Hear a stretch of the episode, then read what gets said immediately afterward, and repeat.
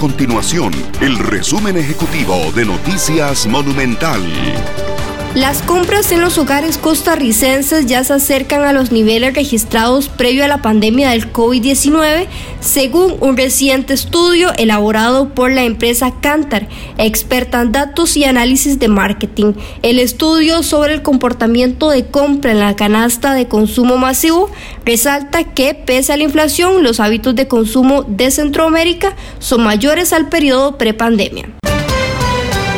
El Instituto Costarricense sobre Drogas trasladó 290 informes sobre casos de posible lavado de dinero a la Fiscalía contra el narcotráfico y delitos conexos durante el año pasado.